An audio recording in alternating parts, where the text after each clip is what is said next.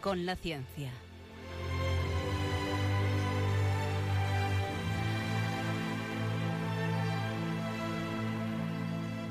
Dirigido por Javier Ángel Ramírez.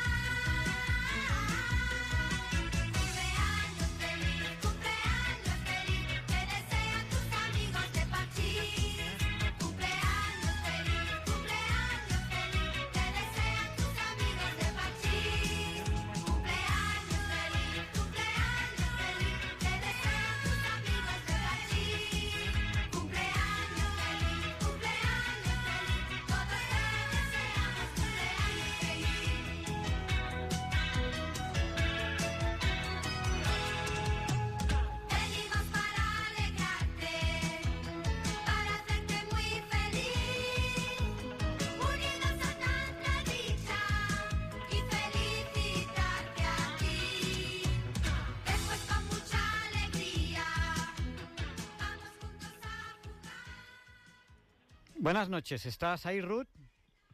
Sí. Pues feliz cumpleaños. ¿Cuántos años cumples? 16.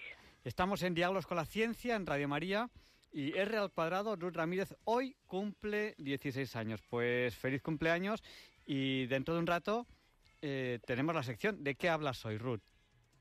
Pues hoy voy a hablar de cómo el café te quita el sueño. ¿Y por qué? Porque te, te tomas mucho café para mantenerte despierta aquí en Diálogos con la Ciencia. No, yo no tomo café, pero no sé, es curioso saber por qué la cafeína nos afecta de esa forma. Pues nada, pues allá vamos con el programa. Feliz cumpleaños. ¿Tienes ahí alguno de tus hermanos? En Balduino está por ahí. Balduino está por ahí. Bueno, pues deseale que pase también un buen día. Un abrazo. Un abrazo.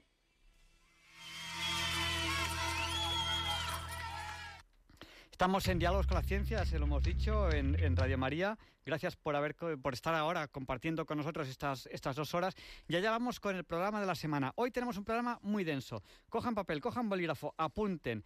Enseguida vamos a entrevistar a Max Lacruz. Él ha editado, está en la editorial que edita el libro Dios, la ciencia, las pruebas. El albor de una revolución. Es un libro escrito por Olivier Bonacieux y Michel Yves Bouloir, no sé si lo he dicho muy bien. Y con él trataremos sobre la ciencia como camino a Dios.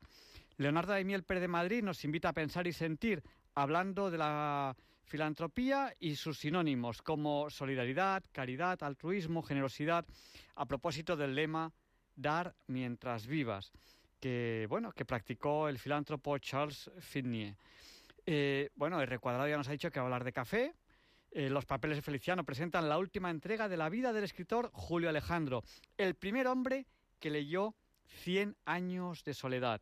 Ignacio del Villar, profesor, eh, describe al clérigo científico Benito Daza de Valdés en la sección de la Sociedad de Científicos Católicos de España. Luis Antequera presenta la sección de Historia de Diálogos con la Ciencia. Hoy, 15 de diciembre, ya es 15, ya es viernes 15 de diciembre, no es un día cualquiera. Eh, y el profesor José Manuel Amaya presenta la sección de curiosidades científicas. Saben que en cualquier momento pueden contactar con nosotros, como a través del WhatsApp. Les recuerdo nuestro WhatsApp del 8, 8 por 8, 64, pues nuestro WhatsApp es el 64 9 888871. Hay muchos oyentes que ya me están diciendo que quieren participar en, la entrevista y por supuesto que podrán participar, así que también podrán llamarnos, también podrán llamarnos a, la entrevista. Nos está saludando ya por el WhatsApp eh, Gema de Cádiz, Raúl de Santander, Alfonso de Madrid, bienvenido de Vilaseca, Rafael del puerto de Santa María, Saúl de Granada, desde los más lejos que tenemos de momento desde ahora son Aaron y Connor desde Londres, Pilar desde Coria que se está recuperando. Un abrazo muy fuerte, Pilar. Recemos por su, por su pronta recuperación. Y bueno, no sé quién nos, nos saluda aquí. Maribel de Cartagena. Nos tienes que poner al principio porque si no, pues nos liamos. Carmen y Pepe de Santander. Eh, muchas personas como Cristina y, Alfonso de Madrid saludan a, a Ruth. Plácida y Pablo de Grazalema.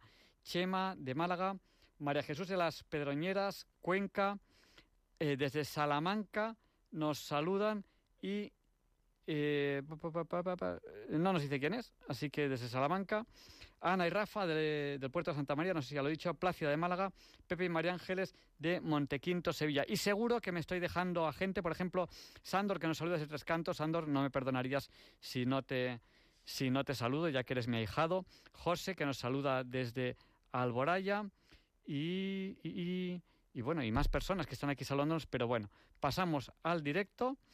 Ya es la hora Bon, feliz hora Bon a todos, las 007 y saben que a la hora Bon solemos empezar la entrevista de la semana. Hoy les va a encantar porque tiene muchísimo que ver con diálogos con la ciencia.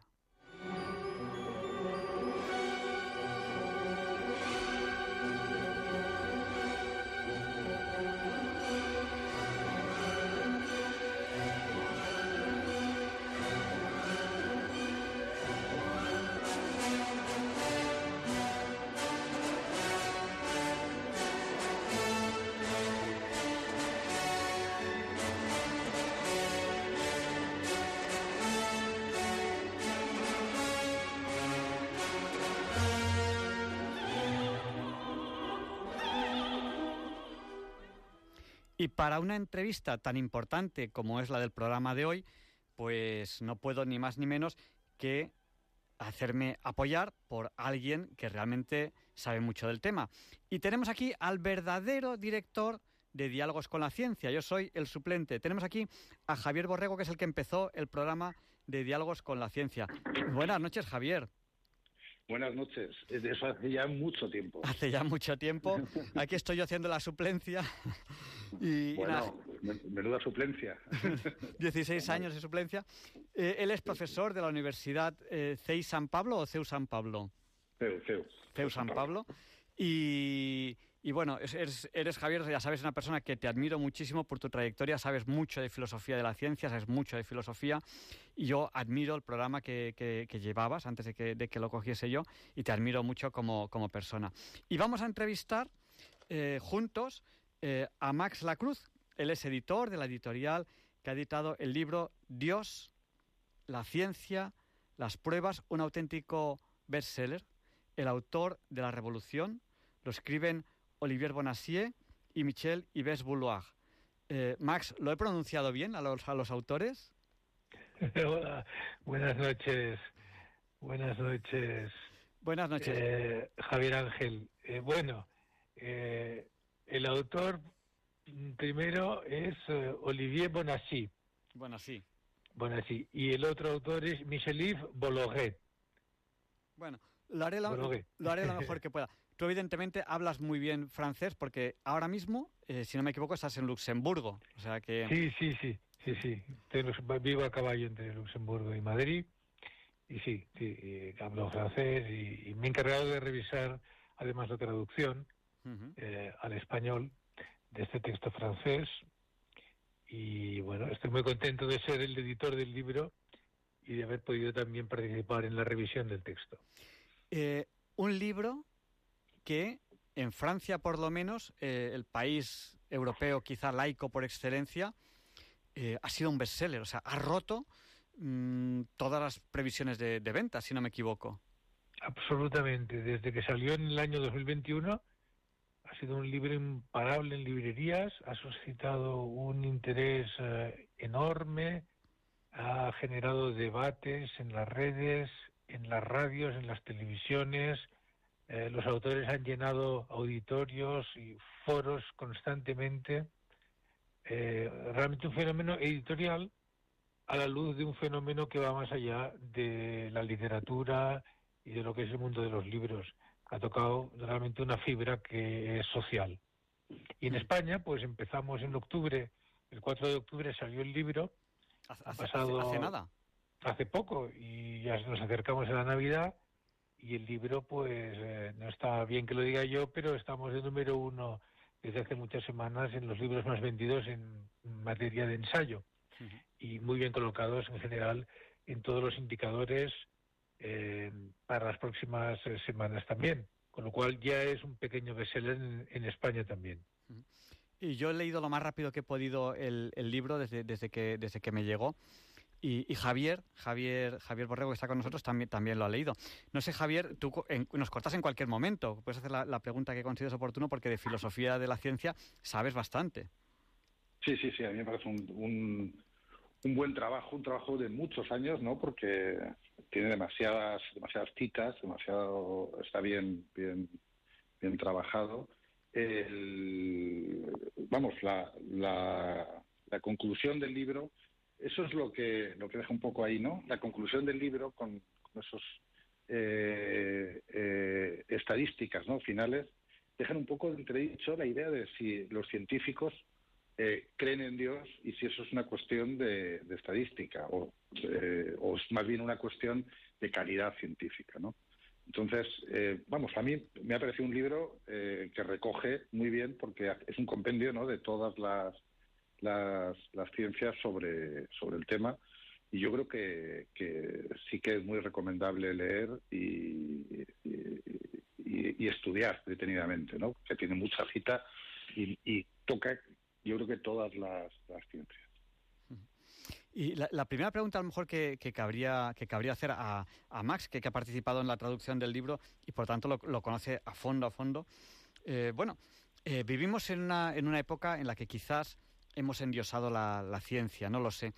Eh, pero ¿es el camino correcto para, llegar a Dios, la ciencia? ¿O, por, por qué? O sea, ¿por qué plantear ciencia, Dios? ¿Por qué en este momento? Bueno, yo, aquí hablando siempre como portavoz de los autores, naturalmente, lo que debo decir sobre este tema es que la ciencia es el objeto del libro y no han querido hacer los autores un libro de religión o de teología ni un libro de fe. Me explico. Ellos son católicos, practicantes, eso no, nadie lo cuestiona, pero ellos lo que quieren abordar en esta obra es eh, justamente el fenómeno de la existencia de Dios desde un punto de vista racional. Luego ya cada uno tendrá sus creencias, eh, llegará a sus propias conclusiones, eh, el acto de fe lo respetan, forma parte de la religión, pero no es el objeto del libro. El objeto del libro es, según el método científico, ¿existe o no existe Dios? Vamos a hacer esa investigación. Entonces, eh, parece muy moderno, pero en realidad desde que hay ciencia, y hace ya bastantes siglos que hay ciencia, siempre se ha mm, hecho esa dicotomía, ¿no? Ciencia y Dios, y siempre se ha intentado ver cuáles son las pasarelas entre la una y la otra, y si realmente la ciencia podía o no podía demostrar la existencia de Dios. Por lo cual, no es que sea una cuestión nueva, es una cuestión antigua, pero como decía Javier, Borrego hace un momento, este libro es un compendio de mucho conocimiento científico que permite poner al día esta pregunta que ya tiene muchos siglos. ¿Y eh, se ha resuelto ya? Si el, materialismo eh, nos dice, eh, claro, mmm, si esto no surge de la nada o surge de, de la propia materia en sí, eh, tendríamos que hablar casi, entiendo yo, obligatoriamente de algo como, por ejemplo, el azar. Eh, ¿La ciencia ha resuelto ya si esto tiene que ver con el azar o hay algo que se escapa al materialismo puro y duro? Ahí está la, la, la madre la madre del cordero, si me permite decirlo así. Uh -huh. eh, el materialismo, así, a grandes rasgos, lo que diría, como respuesta frontal, es eh, todo es azar y necesidad, de alguna manera, y en realidad no hay ningún proyecto previo y puede haber universo como podrían haberlo habido. Eh, los autores del libro consideran que la ciencia hoy es la nueva aliada de Dios en el sentido de que todos los últimos avances del siglo XX, inicios del siglo XXI, sobre todo en cosmología, en física, también en biología, demuestran que la ciencia solo es una manera de explicar los fenómenos naturales y que estos fenómenos naturales hoy solo se pueden concebir como un diseño inteligente, es decir, que hay algo que los trasciende, que está en su origen y que de alguna manera nos da la pauta de la vida tal y como la conocemos. Entonces, la pregunta más bien es al revés. ¿Se puede ser hoy materialista? Y los autores dicen, ser hoy materialista es ser irracional, porque lo racional, lo razonable y lo que se puede demostrar es lo otro. Entonces, ¿lo demuestra la ciencia? Ellos dicen no de una manera absoluta como se demuestra un teorema matemático, pero sí que hay una serie de indicios, una serie de elementos probatorios que cogidos todos en su conjunto apuntan en una dirección muy clara. Luego ya el lector se hará su propia composición del lugar, naturalmente. Pero para ellos sí, hay elementos científicos a lo largo de estas últimas décadas que demuestran que no puede haber sido todo el azar, no puede haber sido eh, la expansión del universo si en una décima, el quinto decimal hubiera cambiado en un solo dígito, no habría habido expansión del universo. Es decir, eh, todo está medidísimo, es lo que se llama el ajuste fino de todos los parámetros de la vida natural y de la propia vida del universo y claro sabemos que el Big Bang existe ahora ya es algo de hace décadas que nadie cuestiona y ese propio Big Bang indica que hubo un principio. Y a partir del momento en que se acepta que hubo un principio y sabemos que habrá un final, que el Sol, y aquí muchos millones de años, se acabará extinguiendo, si hay un principio y hay un final, el universo no es eterno, sino que ha habido un creador previo. Es decir, surge de algo y surge por algo. Sí, ahí, yo, eh, si me dejas apuntar eh, algo, sí, que yo creo que, es evidente eh, que es racional o sea, la existencia de Dios, la creencia en Dios, sin entrar en cuestiones religiosas, ahí ya entraría la cuestión de fe, pero yo creo que la existencia de Dios es algo plenamente racional, no solo a través de la ciencia, sino también con la, con la filosofía. Desde el inicio del pensamiento y desde el inicio también del ser humano, siempre eh, se ha entendido que hay algo que nos supera, hay algo que no se, que no lo se puede explicar porque el, toda la configuración de la realidad apunta siempre a algo distinto a la realidad. Y esto, o sea, no es una cuestión es una cuestión que ya los primeros seres humanos empiezan a, notarlo. O sea, no es una cuestión, digamos, eh, casi siquiera científica. Lo que, lo que ha ocurrido con la ciencia es eso, es que el avance constante de la ciencia nos ha ido llevando, por, nos ha ido siempre indicando eh, que hay algo más, que hay un misterio, que hay algo que, se nos escapa. Excepto en el periodo este que del, de la modernidad, ¿no? del fin de la modernidad y el principio en el que se, intentaba utilizar a la ciencia como un argumento contra las creencias, eh, pero por una cuestión política más que una cuestión científica. En, ese momento, en el siglo XVII-XVIII, y 19, por supuesto, eh, se planteaba la idea de que, la ciencia había descubierto eh, con Newton que el mundo era no tenía un principio y que el mundo siempre había sido igual y que no había y que había una creación continua ¿no? de, materia entonces ahí durante ese periodo los científicos o sea no los científicos sino los políticos la gente los y los filósofos utilizaban a la ciencia como un argumento para defender el materialismo. Pero realmente tiene pocas, o sea, tiene las patas muy cortas, puesto que la propia ciencia, según ha ido avanzando y descubriendo teorías como el Big Bang, o descubriendo una cosa que, que echo de menos en el libro, eh, porque sí que se habla del origen de la vida, pero hay otra singularidad muy importante en la historia eh, natural, que es la aparición del ser humano. El ser humano no se explica con la biología, por mucho que le demos vueltas, no hay posibilidad de pasar de la materia estimúlica, o sea, de, seres vivos que solo perciben estímulos, ¿no? a un ser realista como ser humano que es capaz de, tener conceptos que van mucho más allá del mundo natural. Sea, los conceptos trascendentales es impensable, ¿no? Que algún que, todos los seres humanos lo tenemos, la idea de la percepción de la belleza, de la verdad o de la bondad, eso no se puede eh, explicar de ninguna manera eh, por medio de la evolución. No sé qué pensar. Pues ahí, tenemos una, una, sugerencia para los autores para añadir un capítulo más en una, en una, en una edición. Eh, una, una pregunta.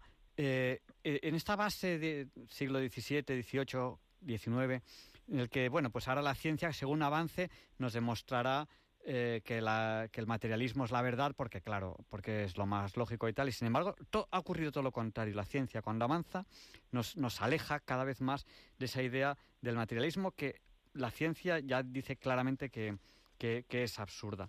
Vale, ¿llegaremos, ¿llegaremos a demostrar científicamente la existencia de Dios? ¿A quién, quién, quién coge el guante? Max, a lo mejor ya que te estamos entrevistando a ti, te, te atreves a coger el guante? Bueno, yo hablo siempre en nombre de los autores y ellos, claro, consideran que ya está demostrado. Es decir, mm, no hay una prueba en contra. Y los avances de la ciencia todos apuntan en la misma dirección. Entonces, mm, insisten ellos en que la demostración no es de tipo matemático, lógicamente, porque eso solo existe en universos cerrados donde hay axiomas y demostraciones vinculadas en elementos muy cerrados, pero en el mundo real lo que queda eh, probado o demostrado son elementos más allá de toda duda razonable, ¿no? Como se dice en los, en los juicios, en el campo jurídico. Eh, en los últimos 100 años, pongamos, eh, tenemos seguridades ya en ciencia de que ha habido un Big Bang, un principio absoluto, a través del descubrimiento del ruido de fondo cósmico, eh, la velocidad de expansión del mismo, que habrá un fin. es cierto, como decía Javier, que la ciencia hoy por hoy no ha conseguido todavía eh, averiguar el paso de lo inerte a lo vivo, efectivamente eso es un reto mayúsculo, y ya no digamos de lo vivo a lo inteligente, ¿no? y al ser humano. Estos son dos grandes retos y por eso en el libro eh, han optado por solo mencionarlo de, paso, porque eh, aquí los elementos científicos están todavía en pañales un poco estamos muy lejos. En el, campo de la, biología, eh, la cosa todavía no hay, no hay muchas respuestas. Pero sí que es cierto que mm, podemos decir que algún día probablemente se llegue a demostrar. Eh, y ese día la, la, propia ciencia y Dios convergerán y serán la misma cosa. Esa sería la tesis. Bueno, ahí yo te diría que, o sea, apuntaría algo más. Es que hay también un problema metodológico. O sea, la ciencia eh, juega, por así decirlo, con unos, con unos parámetros dentro de lo que está en el espacio-tiempo y cómo se desarrolla. Podemos decir, es cierto, que todo lo que está en el espacio-tiempo exige la, aparición, o sea, la creación, exige que, aparezca de alguna, de alguna manera. Y el orden que está en el espacio-tiempo, necesita también eh, alguien, algo inteligente que lo cree, porque si no, no tiene ningún sentido eh, que todo que todo un sistema ordenado y un sistema causal eh, exista sin que exista por sí mismo, ¿no? Sin ningún tipo de, de, sin ningún tipo de mecanismo externo, ¿no? Entonces, el, problema metodológico está ahí, en que eh, la palabra Dios eh, hace referencia a algo que por definición eh, es, está fuera del espacio-tiempo. Entonces, la ciencia nunca, yo creo, que con el método científico no se puede definir, decidir la, existencia de Dios. Se puede llegar a esa duda razonable o a esa idea de decir, bueno, tiene que haber algo, pero en el momento que hablamos de Dios tenemos que saltar o a la filosofía o a la teología. Y ahí está, yo creo que el gran problema del siglo XXI es ese precisamente, que se quiere eh, centrar el conocimiento cierto y verdadero solo al científico. Y ahí está, ese es gran problema, que el conocimiento cierto y verdadero incluye otros conocimientos como el metafísico, como la antropología, como la, incluso la filosofía de la naturaleza. Todo eso, la filosofía de la naturaleza, que por definición tampoco es ciencia, pero es necesario, ciencia positiva, es, es necesario, yo creo que para entender el problema bien, hay que dar el salto hacia la filosofía. Y de hecho, casi todas las citas que, hablan de, que, en las que se citan en el libro ¿no? de los científicos, los científicos salen del campo científico a hablar del campo, o sea, a hablar de filosofía. Y ese es el, yo creo que ese es el, gran escollo. Claro, porque aparte de las pruebas científicas, y los autores lo recogen como, como señales, están las otras pruebas, que son las, por decirlo ampliamente, las filosóficas, ¿no? Es decir, no se puede abordar el tema sin Platón, sin Aristóteles, sin Santo Tomás de Aquino o sin Leibniz. Eh, la, ciencia y la filosofía están muy imbricadas. ¿Qué, te voy a contar a ti, Javier? ¿no? Entonces, eh, de hecho, la ciencia surge también de la filosofía, a su vez surge de la religión, ¿no? Los primeros científicos son religiosos, naturalmente. Entonces, eh, es cierto que lo que el libro apunta es a otras, otros ámbitos como el ámbito más mm, filosófico.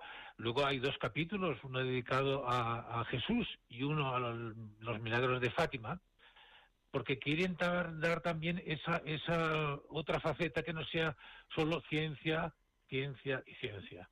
Es decir, vamos a ver también otros enigmas de la humanidad, como son los milagros, como es la propia existencia de Jesús, y vamos a aplicar un método investigador para ver qué hay de, posiblemente cierto o de no explicado eh, en estas dos eh, instancias que son, ellos han escogido Jesucristo y, Fátima, pero podían haber escogido eh, otros milagros, otras verdades reveladas de la Biblia, para explicar em, que no solo es el mundo de las leyes naturales el que apunta en dirección de Dios, sino que también la filosofía, la historia, la mm, antropología, la sociedad misma ha generado elementos que van en la misma dirección, ¿verdad? Entonces, una cosa no puede verse desgajada de la otra. La ciencia por sí sola no, no, no reuniría suficientes requisitos para, para aspirar a, una visión global y el libro se tiene que limitar a, a lo más trascendental y, el núcleo es la ciencia, pero no deja de lado lo que tú apuntas, que es la base filosófica e histórica también. Eh, no, si eh, es que, a ver, si, el, perdona, el, Javier Ángel, eh, un apunte sobre esto, y es que es verdad que si eliminamos de, de, nuestro conocimiento, o queremos eliminar de nuestro conocimiento temas como la libertad, como la inmortalidad del alma, como la, la, percepción de la belleza. Si eliminamos eso, nos quedamos sin ser humano también. Entonces, el, la explicación de lo humano no una explicación racional. Entonces, es curioso ¿no? que el, ser que quiere racionalizar, lo que quiere hacer ciencia, pasarlo todo por el método científico y estudiar solo lo que entra dentro de ese método, ¿no? lo que es medible, lo que lo que está en el espacio del tiempo, lo que tiene unas causas determinadas, todo eso eh, necesita de algo más. ¿no? y, simplemente ese necesitar algo más, ya yo creo que es una prueba de la, de la existencia de Dios. Yo creo que estarían totalmente de acuerdo los autores contigo, efectivamente. No somos un conjunto de moléculas en un contexto de otras moléculas contingentes y puramente producto del azar, eh, deambulando en un universo sin principio ni fin. Esa visión tan nihilista que da el materialismo no es satisfactoria desde ningún punto de vista. Y por tanto, ellos dicen, creer eso, ese materialismo a ultranza, es una prueba de irracionalidad, porque no cabe en la mente humana mm, ese, absurdo, que, que, es la falta de un sentido, la falta de unos valores, en definitiva, eh, la falta de algo que trasciende. Y, como lo decías muy bien antes, el ser humano siempre ha percibido de manera instintiva, incluso el ser humano más primitivo, los hombres de las cavernas, ¿no? Ya, ya sentían algo que, que les trascendía y por eso hacían las pinturas rupestres. De alguna manera ya era un simbolismo, ¿verdad? eh. Eh, estamos en Diálogos con la Ciencia, en Radio María, estamos entrevistando a Max Lacruz, el es editor de, este libro, Dios, la ciencia, las pruebas, el arbor de una nueva revolución, de Oliver Bonassi y Michel Yves Bouloir. No sé si lo he dicho mejor esta vez. mejor, mejor, un poco mejor, vamos mejorando. y bueno, estamos también con Javier Borrego, él es profesor de la Universidad eh, San Pablo CEU, o CEU San Pablo, y eh, estamos hablando de, este libro. Vamos a abrir el micrófono a los oyentes, que nos quedan muy poquitos minutos, y lo que sí que les pedimos a los oyentes, si quieren participar, que lo hagan de forma muy breve. El número al que tienen que llamar si quieren participar es el 91 005 94 19. Se lo repito, por si no tenían a mano papel o bolígrafo. 91 005 94 19. Y respecto a los milagros, mientras recibimos las primeras llamadas, sí quiero recomendar un vídeo eh, del padre Manuel Carrera que está en YouTube, no tiene más que poner escribir en YouTube, un milagro irrefutable, el cojo de Calanda, pero es que hay muchos milagros que desde el punto de vista científico son irrefutables. Y, este si, lo ven, pues eh, pues, pues les va a sorprender. Le preguntaré ahora también a, Max sobre, sobre un poco cómo tratan los, los milagros eh, los autores y sobre qué cambia. Dice, vale, existe Dios, ¿qué nos cambia? ¿Qué cambia en la ciencia y qué cambia en el mundo? Vamos a dar paso, le vamos a pedir muchísima brevedad a la primera llamada que hemos tenido aquí al 91 005 94 19. nos llama eh, bienvenido desde Vilaseca. Adelante, el micrófono es tuyo y te pedimos brevedad. Muy buenas noches. Buenas noches. Eh, bien, paz, amor, salud y bendiciones. Y siempre ganará el bien. Que cada vez me gusta más tu programa, Javier Ángel. Voy a intentar ser breve, ¿eh? Sí. Eh, si pudiera, me gustaría tener un debate con estos señores porque a mí me interesa todo eso. y yo creo que que está claro la, la materia, la, la A y la Z, principio y fin, porque eh, el rey Pelayo reconquistó España y está allí la Cruz de la Victoria de, el, Alfa y la Omega. Entonces yo una vez le llevé con mi locura, fui, fui de peregrino a Covadonga y le llevé una vela del arco iris que se encendía la vela y, y, y estaba estaba se encendían el color, los colores del arco, del arco iris. Entonces yo creo que ha hecho reacción, porque la materia estaba dormida y se ha despertado. Y digo una cosa. Bien, bienvenido, tienes que terminar ya. Llevamos ya. recemos todos por el planeta Mercurio que está en peligro. Un abrazo fuerte. Ya he dicho todo. Gracias. Adiós. Y nos ha llamado también al 91 005 9419 Francisco. Adelante, Francisco, el micrófono es suyo. Hola, buenas noches. Le pedimos brevedad, lo único. Sí, sí. Eh, yo creo que esto es mucho más fácil. O sea, yo cuando estudié en, en, en el seminario de Tortosa, el profesor de teología nos dijo, ¿podemos conocer a Dios? Y la respuesta es no y sí. No por nuestras propias, perdón, por nuestras propias fuerzas, pero sí en la medida que Él se, se manifiesta.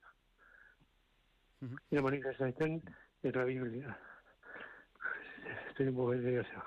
Ah, pues tranquilo, sí, sí, sí, creo que nos, nos, está diciendo claro, no por nuestras limitaciones y sí por sus manifestaciones, si podemos conocer a Dios. Exactamente. Y la primera carta a los Corintios de San, de San Pablo perdón, es, es, una explicación filosófica de la existencia de Dios. Cuando dice escándalo para los judíos, verdad para los griegos. Pues, pues muchas otro, otro apunte. Santa Teresa de Jesús, en el libro de la vida, dice que más vale un poco de, de, humildad que toda la ciencia del mundo. Pues, pues muchas gracias, Francisco. Un abrazo fuerte. Bueno, pues eh, yo creo que ahí tenemos un apunte muy importante, ¿no? Eh, yo quiero preguntar a, Max, porque yo creo que el libro es claro, y yo creo que el libro debería abrir los ojos a, muchos materialistas, ¿cómo es que no abre los ojos a algunos de ellos? ¿Qué es, lo que está ocurriendo? ¿Qué le pasa al hombre? Y quizá ahí me ha abierto, me ha abierto esta pregunta cuando Francisco hablaba de, hablaba de, la humildad, pero no sé si él tiene otro punto de vista.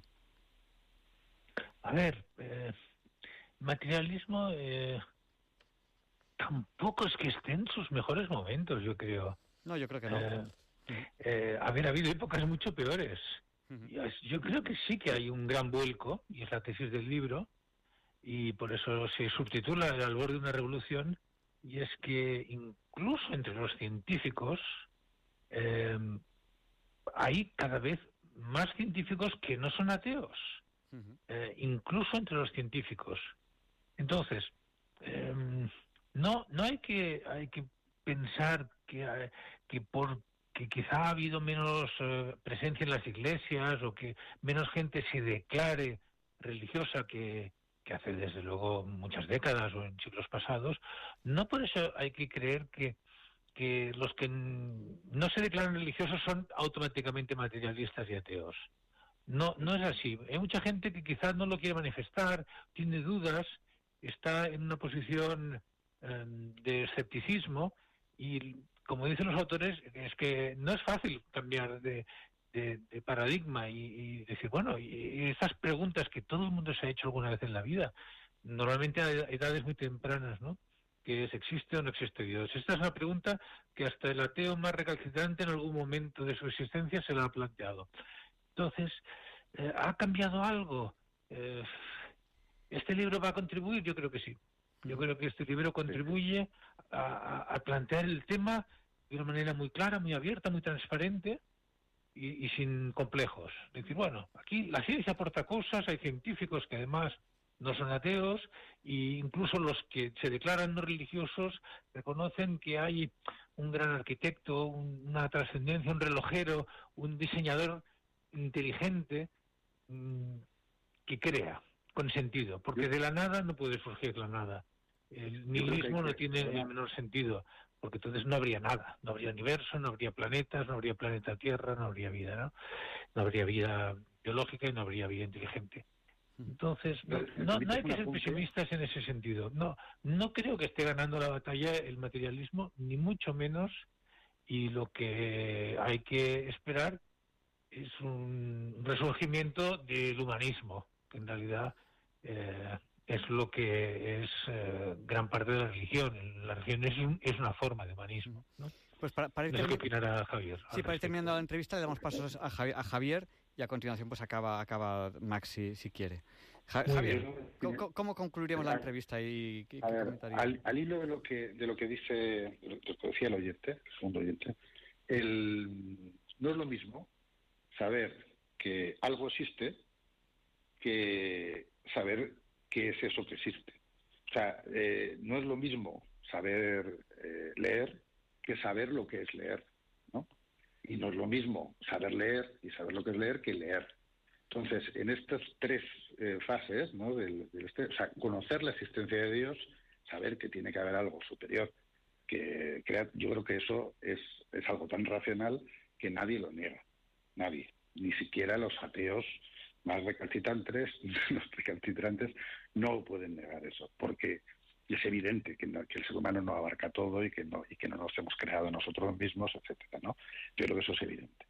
El, el problema está una vez que ya sé que, que existe, eh, yo puedo hacer tener dos actitudes, lo decía Abati.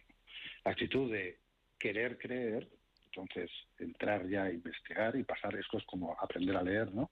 Querer creer, entonces ya te dedicas a buscar ese ser ¿no? que, está ahí.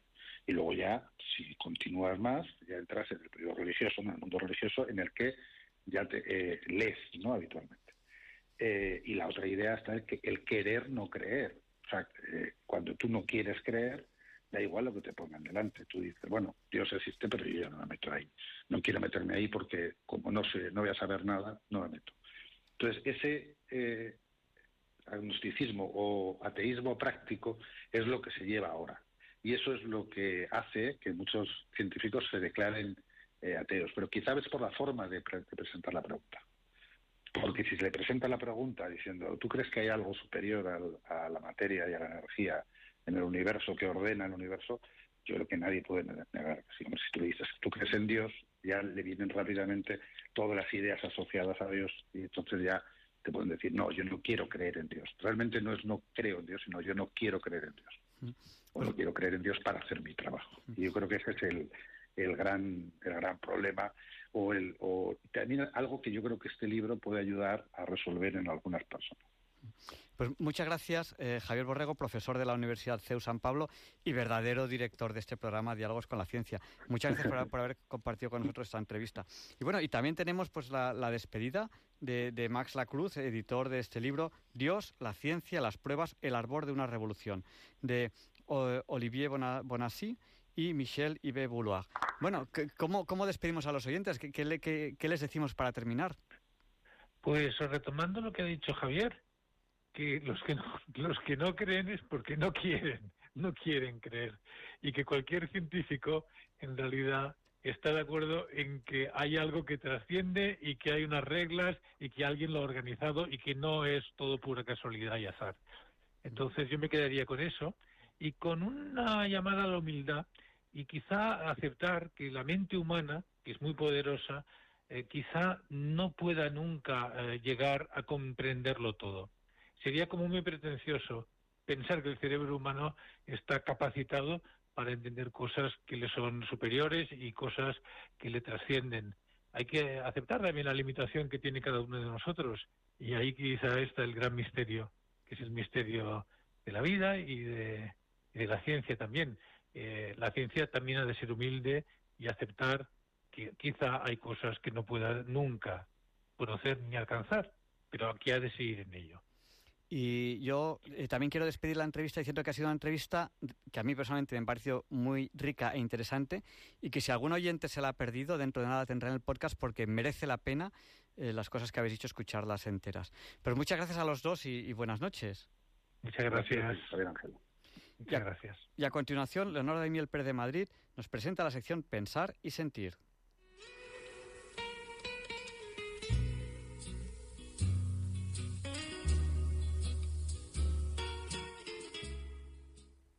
Buenas noches, queridos oyentes de Radio María. Soy Leonardo Daimiel y les agradezco que estén ahora ahí al otro lado de la radio. Hace apenas un par de meses que ha fallecido Charles Finney en San Francisco, a los 92 años de edad. Y me ha parecido interesante traer su ejemplo a pensar y sentir.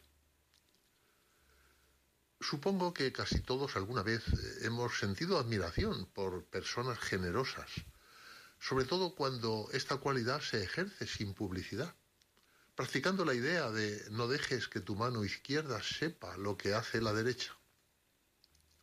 Esta gran frase, considerada por muchos como un refrán, en realidad la dijo Jesús de Nazaret. Y está en el Evangelio de San Mateo. Es el versículo 3 del capítulo 6. Muchas personas lo practican así. Personas anónimas, desconocidas y también famosas e influyentes. Y hay quienes, por el contrario, llega a saberse porque casualmente hay por allí y en el momento oportuno un fotógrafo o una cámara de televisión. Por cierto, la palabra filantropía tiene varios sinónimos, algunos de los cuales son altruismo, generosidad, solidaridad y caridad. Aunque caridad la define también el diccionario como virtud teologal que consiste en amar a Dios sobre todas las cosas y al prójimo como a uno mismo. A veces, por la indiscreción de alguno de los colaboradores o de los beneficiarios, llega a saberse públicamente. Es el caso de Charles Finney, de origen irlandés, que nació en Nueva Jersey en el año 1931. Estados Unidos estaba entonces en la Gran Depresión y él creció en la más absoluta pobreza. Pero ya desde pequeño dio claras muestras de ser inteligente y muy emprendedor. Por ejemplo, antes de cumplir diez años, cuando no estaba en la escuela, quitaba nieve de las calles para llevar dinero a la familia. Se alistó en el ejército en cuanto pudo y recibió formación académica gratuita. A base de becas estudió en la Universidad de Cornell. Además, se las arregló para combinar sus estudios con la puesta en marcha de un negocio de sándwiches en el que obtuvo buenos ingresos. Al cabo de los años se convirtió en multimillonario, sobre todo por fundar la cadena de tiendas libres de impuestos que están en la mayoría de los aeropuertos internacionales, y dedicó su vida a cumplir la autoimpuesta misión de entregarlo todo en secreto a causas que él consideraba que valen la pena. Su lema era dar mientras vivas, y cedió la mayoría de sus posesiones a causas humanitarias. Hace años declaró que tanta riqueza le resultaba incómoda, con tantas personas como hay necesitadas de ayuda. Tenía más dinero del necesario para sí mismo y su familia y decidió usarlo para hacer el bien a otros. De forma completamente anónima, creó una fundación llamada The Atlantis Philanthropies, destinada a fines sociales y mejoras de la salud a nivel mundial transfirió su fortuna a esa fundación y lo ha continuado haciendo en los siguientes años. Ni sus socios lo supieron. Los beneficiarios, para seguir siéndolo, no podían decir de quién habían recibido sus becas. Su nombre no fue conocido por nadie, hasta que todo sea sabido públicamente. Las actividades más importantes en las que se ha gastado ese dinero están relacionadas con su convicción del gran poder que tiene la educación. Y siempre había estado agradecido a la Universidad de Cornell, que tanto le ayudó. En consecuencia, esta institución recibió la primera gran subvención para establecer un programa de becas que ha beneficiado a miles de alumnos. Ayudó también a numerosas instituciones situadas en Irlanda y Vietnam donde su fundación destinó mucho dinero, principalmente para el apoyo de procesos de paz, en programas para mejorar la vida de los ciudadanos y en fortalecer el sistema universitario. En Cuba inyectó recursos destinados en gran parte a la mejora de infraestructuras.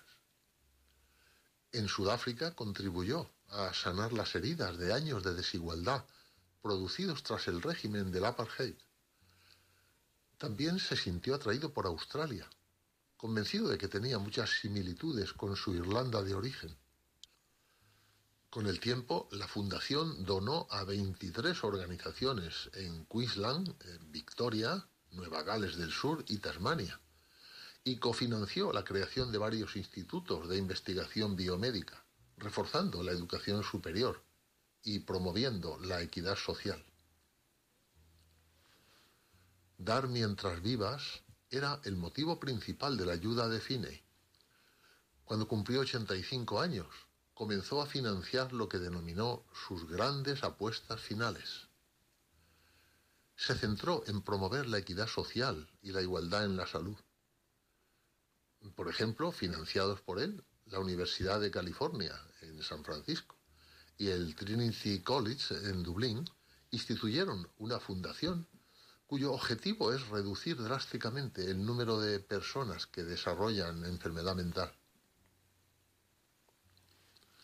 Cuando todo ello se conoció públicamente, el lema de Finney, dar mientras vivas, y sus extraordinarios logros, inspiraron la formación de una entidad llamada Giving Pledge, traducido la promesa de dar, diseñada para alentar, animar a personas ricas del mundo a comprometerse gastando la mayor parte de su dinero en causas humanitarias, ya sea durante sus vidas o por medio de su testamento. Y son ya cientos de ellas en todo el mundo quienes se han inscrito en el compromiso de donación con aportaciones mil millonarias. Termino con estas reflexiones. La idea de dar mientras vivas siempre estará en pie y no hace falta ser ricos para ponerla en práctica. De hecho, la generosidad, la bondad, la cooperación, el voluntariado, se encuentran entre los valores más preciados para la humanidad y son cualidades y actividades practicadas por millones de personas. Gracias a ello, es posible vivir en sociedades pacíficas, colaborativas y humanitarias.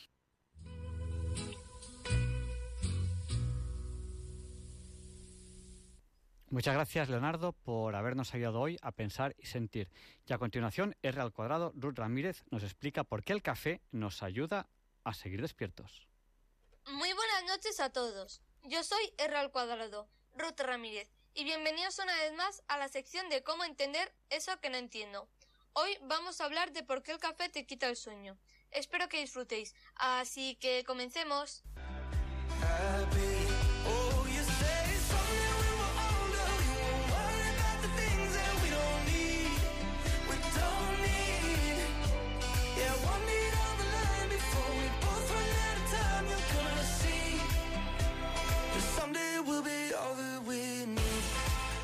La molécula responsable del cansancio y el sueño es la adenosina, y esto combate contra la cafeína del café para que no te duermas. A lo largo del día gastamos energía y ATP. El ATP es la molécula que interviene en todas las transacciones de energía llevado a cabo por las células y producen adenosina, que ésta transmite información entre las células.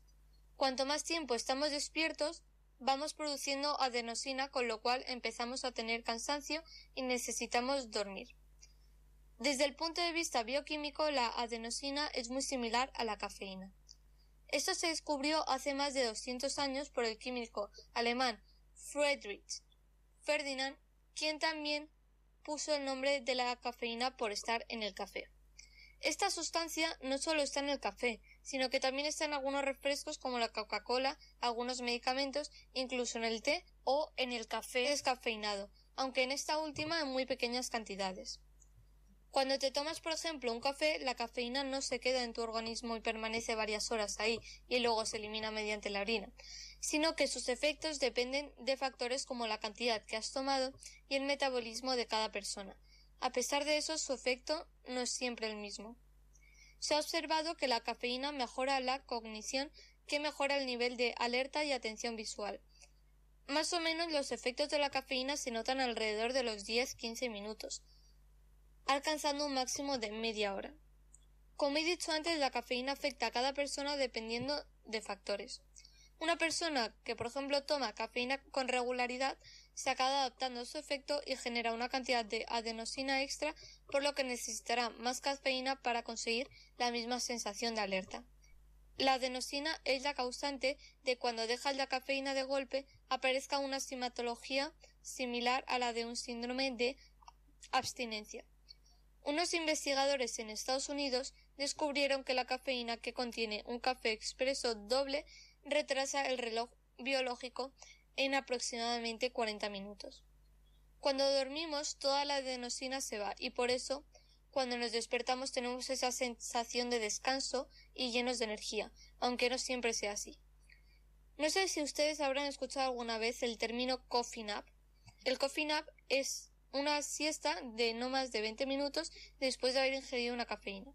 Bien, pues todo esto vino de un estudio de la Junta de Seguridad de Transporte que descubrió que la siesta hacía más eficaces los controladores aéreos. La siesta perfecta, por así decirlo, era de 26 minutos y esto hacía una mejora del 34% del rendimiento y estaban hasta un 54% más alerta. Pues haciendo esto de dormir menos de 20 minutos se consigue que la siesta termine en el momento que la cafeína pasa del intestino del intestino al cerebro y ha bloqueado los receptores de adenosina. Bueno, pues eso ha sido todo. Espero que hayáis disfrutado y aprendido algo nuevo. Buenas noches y hasta la próxima.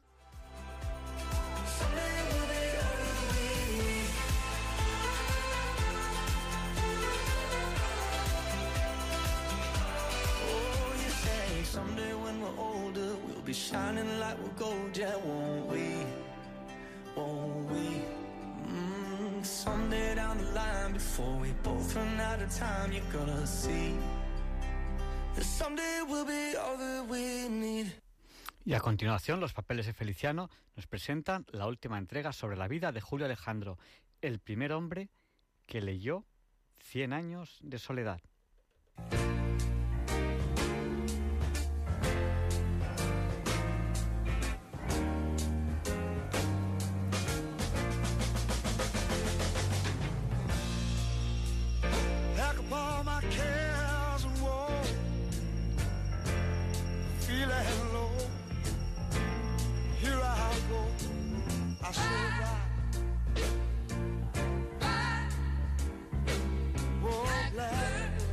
Buenas Feliciano.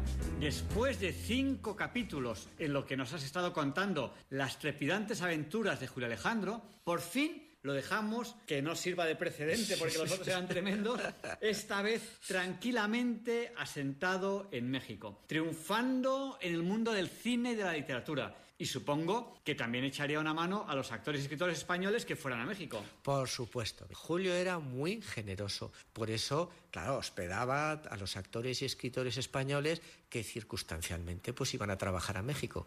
El gran actor Gerardo Maya me contó que había estado en casa de Julio con Adolfo Marsillac y Manuel Aldecoa y que los trató de maravilla, bueno, y que incluso les prestó los fracs para asistir a una recepción en la embajada. Julio, ya hemos dicho que era un verdadero dandy y les abrió un armario lleno de trajes de gala y les dijo, elegid. La casa de Julio en México siempre fue un jubileo de actores y de intelectuales. ¿eh? Las grandes actrices lo adoraban. Chabela Vargas, María Félix, Silvia Pinal, María Dolores Pradera, Jean Mogó, Simón Signoret, Annie Girardot, Dolores del Río, que por cierto estaba casada con un rico riquísimo, algo cursi, decía Julio, y que todas las noches le llenaba la cama y la bañera de gardenias y de joyas. Y cuando invitaban a Julio a cenar a su casa, se hacían traer la cena en avión desde París, en concreto desde Maxim, algo así como un telepizza, pero a lo grande. También iban por allí los Taibo, Juan Rulfo, Carlos Velo, Cernuda y un largo etcétera. Y también irían por la casa los emergentes escritores del boom latinoamericano. Sí, sí, claro, García Márquez, Carlos Fuentes, Vargas Llosa, todos los que pasaban por México iban a visitarlo. Y de todas esas amistades, Julio siempre destacó a Mercedes Barcha, la Gaba, que le llamaban la mujer de García Márquez. Decía de ella que era una verdadera heroína y que gracias a ella García Márquez pudo gestar Cien años de soledad. Mientras escribía la novela aisló a su marido del mundo, lo protegió hasta la extenuación para que solo se dedicara a escribir, mientras ella se encargaba de todo, de los acreedores, de los niños, de la comida, de las relaciones públicas, en fin. En ese momento el matrimonio García Márquez se apoyaba mucho en Julio, porque podía aconsejar a Mercedes en los más prosaicos asuntos culinarios, como presentar una cena a unos importantes invitados, o podía aconsejar a Gabo en sus más profundas dudas literarias. Julio contaba entre carcajadas que les prestó una bandeja de plata para una cena de mucho compromiso y que nunca se la devolvieron. Fíjate, Javier Ángel, la fe que tenía los García Márquez en Julio, que incluso le llegaron a comprar los muebles de su casa, porque ya hemos contado que Julio pues era un exquisito anticuario y García Márquez le dijo, quiero todos tus muebles, todos, todos, tal como están, pues así estoy seguro de que nadie me engaña. Oye, y tú siempre cuentas que Julio Alejandro fue la primera persona en leer Cien años de soledad. Bueno, a ver, más o menos, ¿no? Mira, Julio le había ofrecido a Gabo su mecanógrafa para que a diario pasara limpio sus escritos, de forma que Julio todos los días les echaba un vistazo y decía que desde las primeras cuartillas se dio cuenta que esa novela iba a ser un bombazo. Y supongo que en esa época es cuando empieza a trabajar con Buñuel. Pues mira, Buñuel en su primera entrevista sometió a Julio a un profundo tercer grado, cosa que le sentó muy mal. Pero cuando ya pensaba en levantarse y dejar plantado al de Calanda, como ya había hecho con Cantinflas, de pronto, bueno, la conversación tomó un giro inesperado y comenzaron a hablar de su infancia en Aragón y sobre todo de las viejas palabras de su tierra. Y desde ese momento surgió una amistad indeleble. ¿Y Buñuel también iba por la casa de Julio Alejandro? La sin par anticuaria Lorenza Galdeano que fue la más íntima amiga de Julio tanto en México como después cuando volvieron a España, fue testigo de tan singular trasiego de personalidades. Decía que el más asiduo a la casa era Buñuel y que le caía muy mal, porque nunca sonreía, era muy imperativo y remataba. Durante 30 años nunca dejó de acudir a Julio a consultarle, a pedirle escritos y consejos. Y luego el nombre de Julio no aparecía en nada. Ya te he contado muchas veces que el egoísmo de Buñuel era proverbial, ¿no? De jóvenes, en la residencia de estudiantes ya hizo lo mismo con Pepín Bello. Después de exprimirle todas sus ideas surrealistas, nunca lo nombraba. Y el caso más flagrante fue su famosa película El perro andaluz, en el que no menciona para nada a Pepín Bello después de haber usado un montón de sus ideas surrealistas. Lorenza, como buena navarrica, no entendía ese amor de Julio por Buñuel, pero es que a Buñuel como han dicho todos sus amigos, solo se le podía querer desde la admiración. Pero por encima de todo, la verdad es que el mejor cine de Buñuel está firmado por Julio Alejandro. Abismos de Pasión, Nazarín, Viridiana, Tristana, Simón del Desierto y El Ángel Exterminador. Qué curioso y qué raro se me hace después de todas las aventuras de los capítulos anteriores que nos has contado de Julio Alejandro que por fin encontrara la paz la tranquilidad en México. Bueno, pues sí, encontró la tranquilidad y sobre todo el reconocimiento. ¿eh? Fue un personaje muy querido y muy solicitado y salía mucho en prensa, en programas de televisión, etc. Pero el destino de Julio siempre fue el sufrimiento. Así que el terremoto que arrasó México en el año 1979 se llevó por delante su casa. Más tarde le diagnosticaron un tumor canceroso de imposible curación. Así que pensó que era el momento de volver a España para pasar sus últimos días entre los suyos. En España le dijeron que el peligroso tumor cancerígeno era en realidad un trozo de metralla que llevaba en el cuerpo desde el horrible episodio de la bomba del refugio durante la guerra de Filipinas. Y entonces de forma más o menos accidental llegó a España pero aquí no ha sido muy conocido, ¿no? No, la verdad es que aquí, claro, el gran público no lo conocía, ¿no? Eh, solo lo conocían las élites intelectuales. Vamos a ver, eh, Javier Ángel, cuando Julio estuvo en México, el mundo no era como ahora. viajar era carísimo, no existía Internet, no se veía ni el cine ni la televisión de otros países, no llegaban los periódicos, en fin, las culturas pues no, estaban tan intercomunicadas como ahora, ¿no? Y por tanto, la obra de Julio Alejandro pues había llegado a España de la mano de Buñuel, sobre todo, a cuentagotas. Para la intelectualidad española, Julio era un autor de culto y también un mito, porque nadie lo conocía personalmente, ¿no? entonces, el genial guionista Rafael Azcona llegó a decir que él dudaba incluso de la existencia de Julio Alejandro. y, cuando vieron que Julio Alejandro, cuyo nombre aparecía en los títulos de otras películas, existía de verdad, ¿qué dijeron? Bueno, pues cuando apareció Julio en carne mortal en España y repartió su apacible jubilación entre sus casas de Madrid y de Javea, donde disfrutaba de unas magníficas vistas a su querido mar, se organizaron verdaderas peregrinaciones de artistas intelectuales para conocerlo. Y en una de estas visitas a Javea, encabezada por el periodista Manuel Vicente, Julio pues les estaba contando la terraza frente al mar cómo le había regalado a un niño el caparazón de una tortuga y el niño le había dicho ¿Por qué has matado a la tortuga? ¿Por qué no te has muerto tú, que eres más viejo? Y en ese momento Julio se calló y esbozó como una leve sonrisa y se hizo un largo silencio. Claro, los visitantes se quedaron de piedra, ¿no? No sabían si se había emocionado, si había sufrido un desmayo, pero la realidad fue que Julio en ese momento había expirado. Bueno, luego Vicente escribió un precioso artículo en El País contando la plácida muerte de Julio ante el mar y entre amigos, que es lo que más apreció en esta vida. Y entonces, Julio Alejandro no escribió novelas. Mira, Julio fue un gran escritor, pero claro, dedicado al 100% al cine.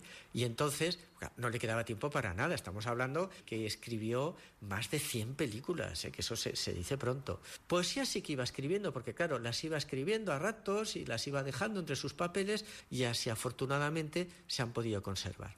Al llegar a México, pues como, bueno, pues empezó poco a poco, ¿no? El trabajo no era tan fuerte, llegó a escribir una novela del tirón y la tituló Le llama fría. Pero claro, ya no le dio tiempo porque pues, empezaron a llegarle encargos de cine y entonces, bueno, pues ni la corrigió ni la volvió a repasar y la dejó en un cajón y allí estuvo olvidada durante 30 años. Cuando volvió a España, pues la fotocopió y regaló varias copias del original mecanografiado a sus más íntimos amigos, entre los que estaba el editor Manuel Borras. Borras se equivocó y no tomó el original como un regalo, sino que pensó que lo que quería Julio era publicarla. Y entonces cometió un segundo error, que fue pasarle la copia a uno de sus lectores. Y para remate cometió un tercer error, que fue el enviarle el informe del técnico a Julio. El informe decía que la novela era magnífica, que estaba muy bien escrita, pero claro, que todo eso ya lo había escrito García Márquez hacía 30 años, ¿no? Pues que no merecía que se publicara. Entonces Julio descolgó el teléfono y le dijo a Borras, dile a ese imbécil que si sabe quién le enseñó a escribir a Gabo. Buen final. Dile a ese imbécil que si sabe quién le enseñó a escribir a Gabriel García Márquez. Genial. Bueno, pues aquí ponemos fin a la azarosa y prolífica vida del escritor Julio Alejandro, que como a mí me gusta decir, fue la primera persona que leyó Cien años de soledad. Por cierto, Álvaro Cunqueiro sostenía que Cien años de soledad eran muchos años y que le sobraban 75 y que si se hubiera titulado a 25 años de soledad hubiera estado mucho mejor. Cuídate, Javier Ángel, que tú eres necesario mientras nosotros somos contingentes.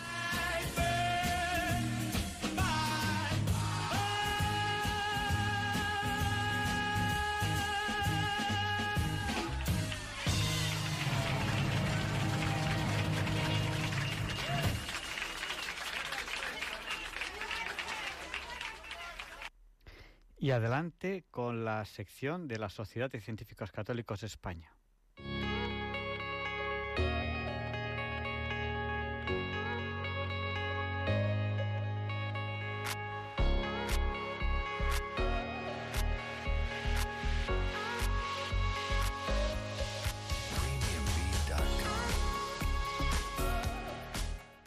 Queridos amigos de Diálogos con la Ciencia, les habla Ignacio del Villar, secretario de la Sociedad de Científicos Católicos de España y profesor de la Universidad Pública de Navarra. Les voy a describir a un científico de final del siglo de oro español, Benito Daza de Valdés.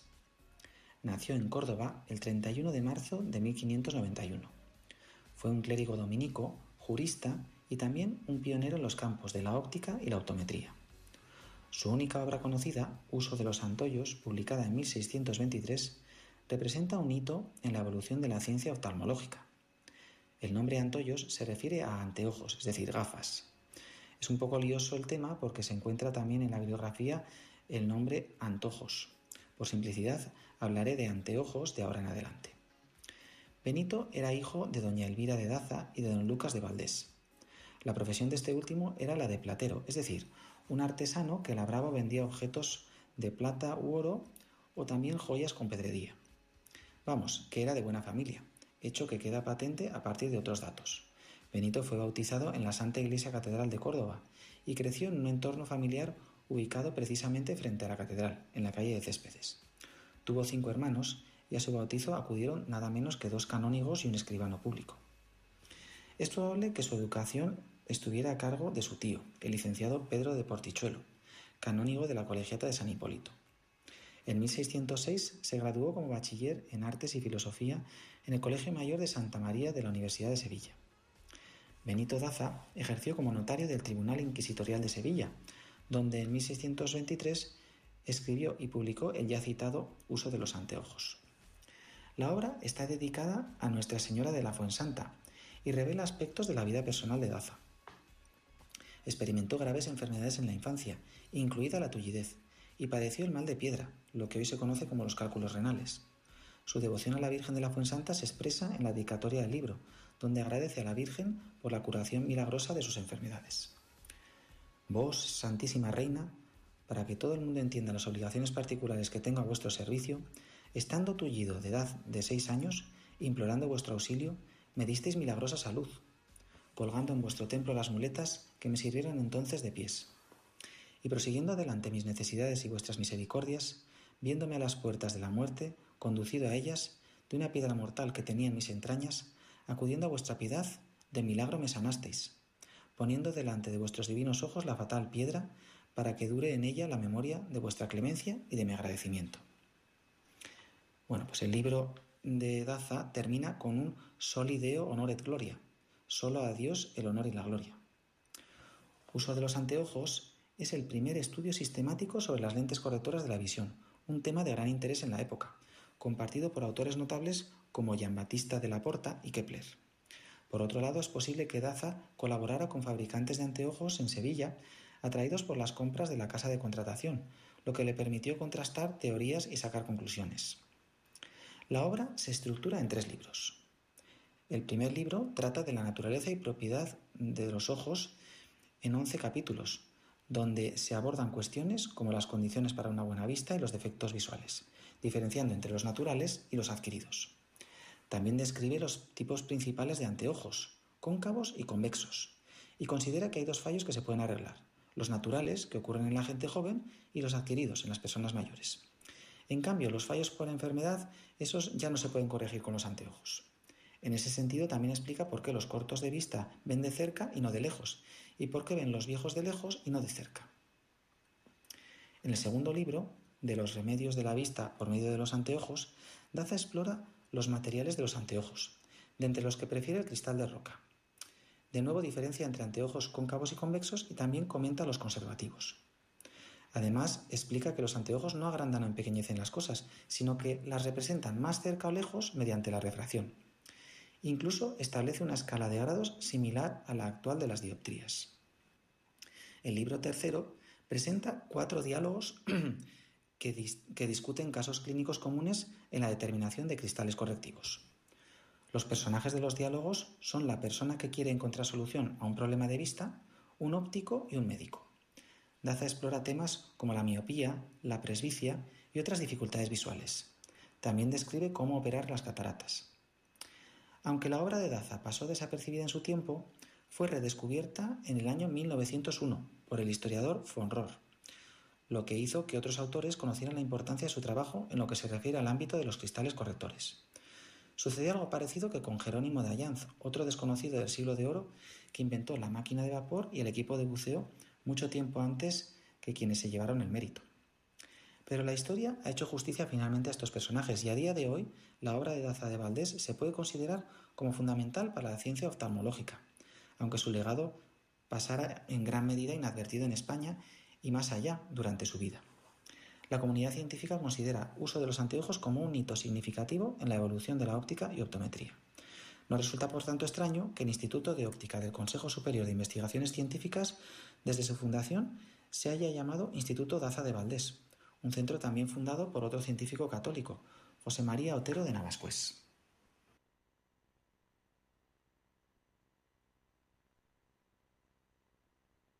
Pues muchas gracias, profesor, por habernos comentado hoy estas, estas curiosidades sobre este personaje.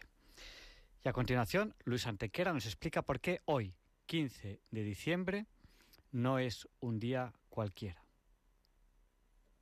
It's a lovely day today, and whatever you've got to do, I'd be so happy to be doing it with you.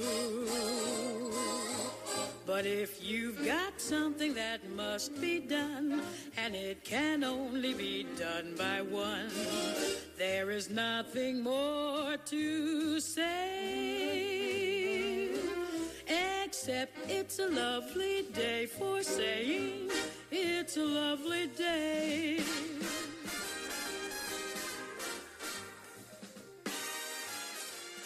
No, Javier Ángel, no directos compañeros de Diálogos con la Ciencia, no, queridísimos oyentes de Radio María.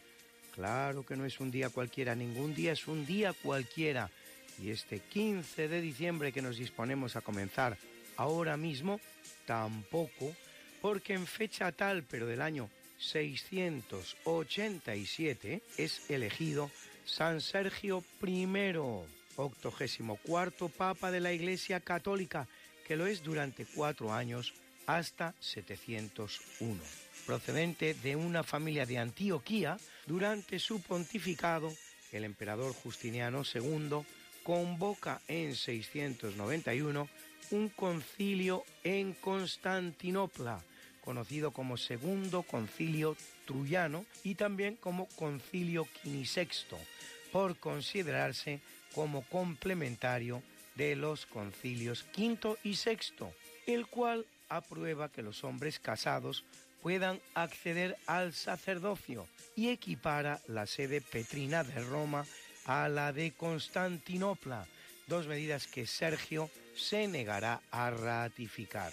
Dicha negativa provocará que el emperador intente capturar a Sergio para llevarlo ante sí a Constantinopla, sin conseguirlo. Tendrá que combatir a dos antipapas, Pascual I y Teodoro II. Logra la conversión de Frisia, región costera que va desde Dinamarca hasta Holanda, pasando por Alemania y pone fin al cisma de los obispos de Istria. introduce el Agnus Dei en la misa.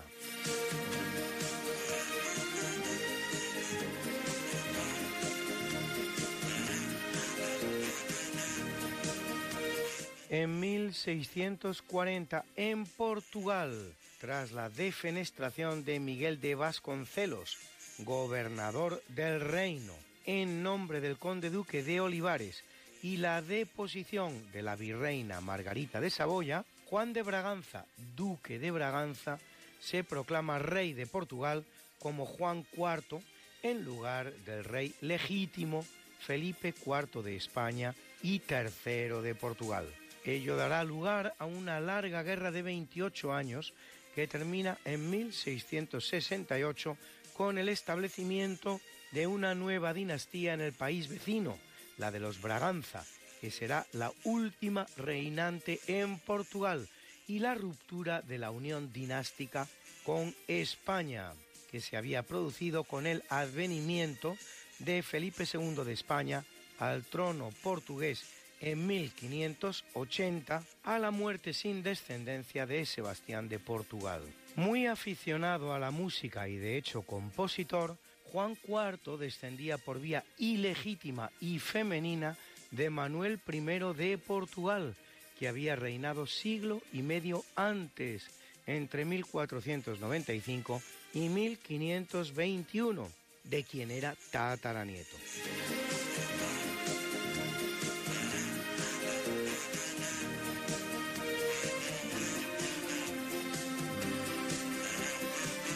En el capítulo siempre fecundo de la conquista, colonización y evangelización de América por los españoles que va a permitir a los indígenas americanos el tránsito del neolítico al renacimiento en apenas dos generaciones, un tránsito que a los europeos había costado 7.000 enteros años, en 1602 el marino español Sebastián Vizcaíno fondea en una bahía en la actual California y hallando que reúne perfectas condiciones, funda un puerto crucial para el comercio con Asia que despliegan los españoles a través de América, al que en honor del virrey Gaspar de Zúñiga llamará de Monterrey.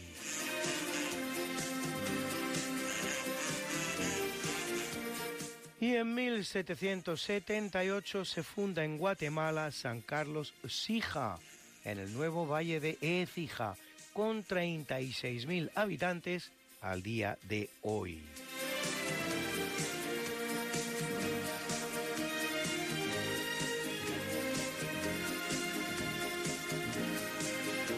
En 1891, con dos cestos de melocotones colgados en los extremos opuestos de un pabellón de gimnasia, el médico y profesor de educación física de la Universidad Canadiense de McGill, James Naismith, inventa el baloncesto, uno de los deportes que más pasiones desata al día de hoy en el mundo y uno de los deportes estrella de los Juegos Olímpicos categoría que hasta la fecha solo conoce cuatro campeones igualmente olímpicos.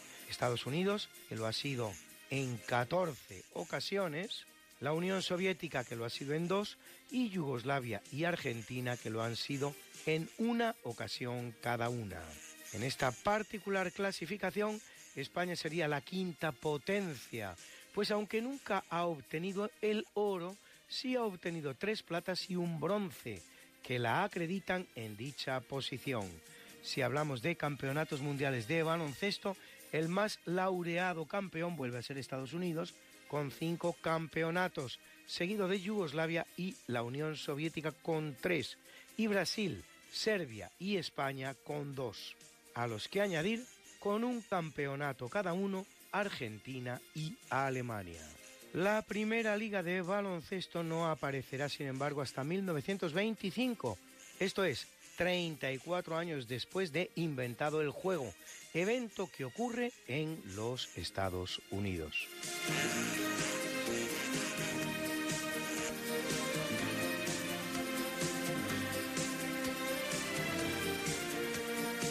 En 1917, en el marco de la Primera Guerra Mundial, tiene lugar la firma del Tratado de Brest-Litovsk, ciudad bielorrusa entre las potencias centrales, a saber el Imperio Alemán el imperio austrohúngaro, el imperio otomano y Bulgaria por un lado, y los soviets que gobiernan Rusia por otro.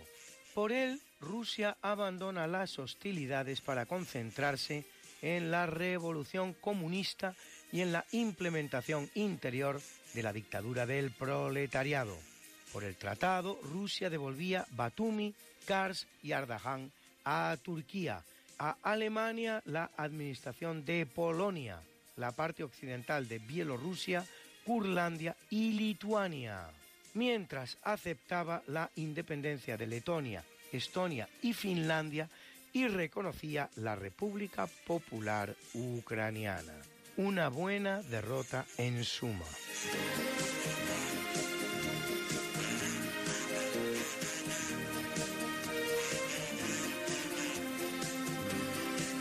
En 1959, entre las ciudades españolas de Madrid y Barcelona, se inaugura el tren articulado ligero Goicochea-Oriol, comúnmente conocido como Talgo, un prodigio de la tecnología española que, entre otras innovaciones, permitía una rápida adaptación del tren de ruedas a distintos anchos de vía. Un ancho de vía que, no está de más saberlo, es común a España y a Portugal, razón por la que se le llama ibérico, establecido en 1688 milímetros, superior en 253 milímetros al ancho internacional 1435, utilizado en la práctica totalidad de los países europeos. Y aunque se dice que el hecho está relacionado con razones defensivas, probablemente lo esté más con las dificultades orográficas del territorio español, que obligan a un ancho de vía mayor para alcanzar las mismas velocidades que en terrenos menos escarpados. El ancho de vía ibérico se continúa utilizando en todas las líneas férreas principales de la península, con excepción de las líneas de alta velocidad, adaptadas ya al ancho continental. El ancho ibérico se usa también en Argentina y Chile,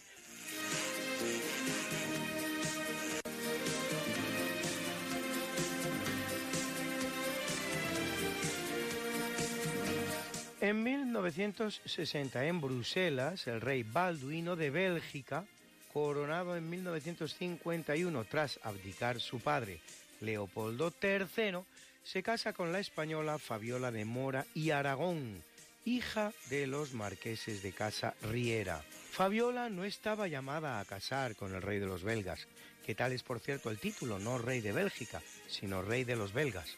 De hecho, se había planteado meterse a monja, tanto como el propio Balduino tomar las órdenes. Para colmo, cuando Fabiola conoce a Balduino, solo era una más de las componentes del séquito de la infanta Pilar de Borbón, hermana del rey Juan Carlos I, la auténtica candidata a sentarse en el trono de los belgas.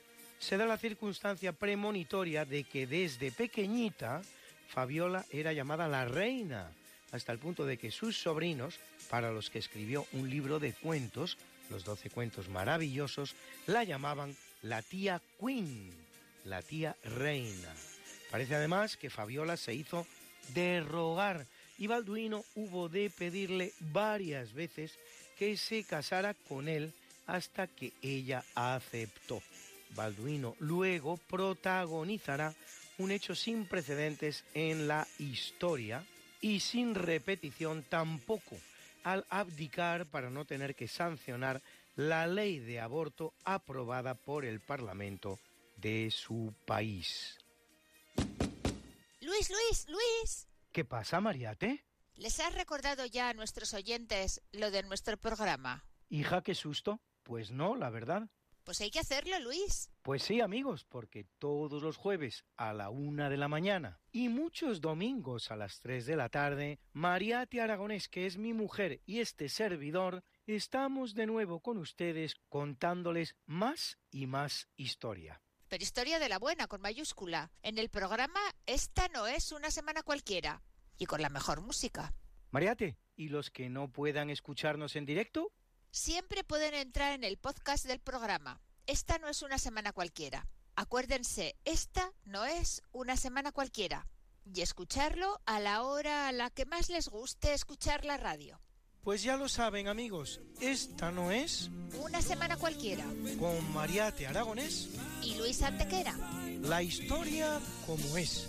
Y no como nos gustaría que fuera. Con una pequeña corrección, Luis, con todo el cariño del mundo, el rey Balduino no abdicó. Lo digo porque yo viví con mucha emoción ese momento y por eso mi hijo Balduino se llama Balduino. El rey Balduino solicitó al Congreso libertad de conciencia en una carta muy bonita, muy valiosa, que les recomiendo a todos ustedes que la busquen y si no la encuentran, pídanmela, yo se la enviaré. Me la pueden pedir a diálogosconlaciencia.es. El rey Balduino solicitó libertad de conciencia, una carta preciosa. Y en una carta histórica absolutamente increíble, el Congreso le respondió que la conciencia individual era algo a abolir en democracia, lo cual es una auténtica aberración, y que esa conciencia individual le inhabilitaba como rey. El Congreso le inhabilitó y una vez aprobada la ley, como su conciencia no entraba en conflicto con el Estado, el Congreso le volvió a habilitar. El rey Balduino nunca abdicó, sino que el Congreso le inhabilitó por tener conciencia. Gracias Balduino, digo, digo gracias Luis y disculpa esta interrupción que con todo el cariño del mundo te hago hoy. Gracias.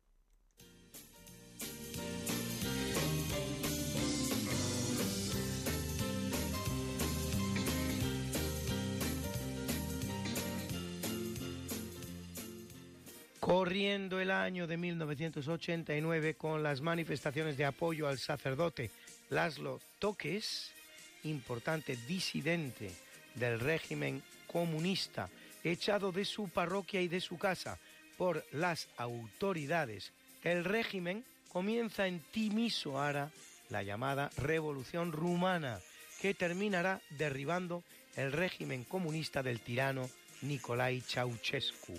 Solo tres días después, Ceausescu y su mujer son condenados a muerte por un tribunal militar y ejecutados ipso facto.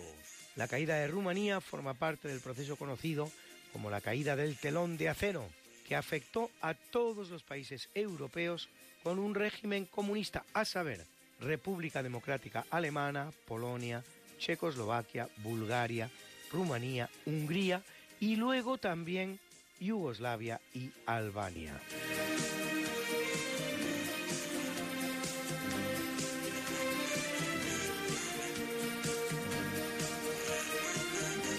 En 2006, el programador y periodista australiano Julian Assange da de alta el dominio de Internet Wikileaks, que cabe traducir como Wikifiltración, desde el que a mediados de 2007 comienza a filtrar contenidos altamente comprometidos para gobiernos, bancos y grandes empresas de todo el mundo. Buscado por Estados Unidos, hallará refugio en la Embajada de Ecuador en Londres, donde permanecerá hasta 2019, nada menos que siete años, siendo encerrado después en la prisión británica de Belmarsh, en régimen de estricto aislamiento, presidio en el que permanece hasta la fecha, habiendo sido ya autorizada, aunque no ejecutada, la extradición a los Estados Unidos. Bruna, Bruna, nació María y está en la cuna, nació de día, tendrá fortuna, bordará la madre su vestido largo y entrará a la fiesta con un traje blanco y será la reina cuando María cumpla 15 años. Te llamaremos Negra María, Negra María que abriste los ojos en carnaval. En el capítulo del natalicio nacen 37 después de Cristo en Antium Nerón Claudio Druso Germánico, más conocido como Nerón, simplemente Nerón hijo del cónsul Neo Domicio Aenobarbo y de Agripina la Menor, que es la bisnieta del emperador Augusto. Será declarado emperador a los 17 años de edad, a la muerte del emperador Claudio, su tío, que, casado con su madre, Agripina, lo había declarado su sucesor por las presiones de esta. Lo que no será óbice para que Nerón acabe ordenando el asesinato de su propia madre. Se dice que cuando el soldado iba a acabar con la vida de ella, Agripina pidió que le hincara la espada en el vientre en el que había llevado a su hijo. Durante los 14 años que dura su reinado, Nerón sufrirá el incendio de Roma, que dura cinco días y destruye la mayor parte de la ciudad, siendo acusado de ser él su instigador para poder levantar en el solar la nueva Roma con la que soñaba y también su propio palacio. Y llevará a cabo la primera persecución de cristianos en Roma, no de la historia porque ya habían sido perseguidos en la propia Palestina, aunque contrariamente a lo que retiene la memoria general, no los martiriza en el Coliseo, que aún no se había construido y que sería levantado precisamente en el palacio que se había mandado construir, derribado por Vespasiano para congraciarse con el pueblo de Roma. Aficionado a las artes, la poesía, la música, sostiene Suetonio que mientras Roma ardía, él cantaba un poema titulado Iliupersis, poema épico de la literatura griega arcaica.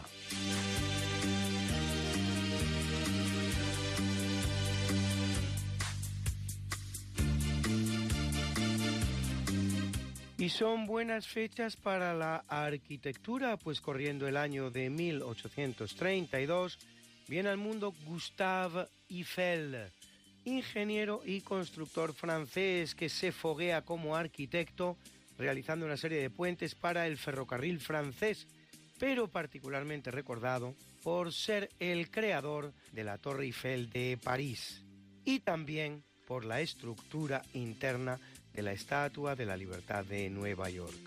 Menos conocida es su actividad en Hispanoamérica.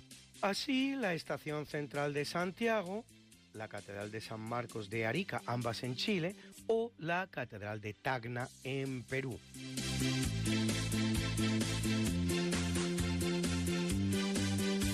Y en 1907 lo hace el brasileño Oscar Niemeyer, uno de los padres de la vanguardista ciudad de Brasilia, actual capital del Brasil y declarada Patrimonio de la Humanidad por la UNESCO.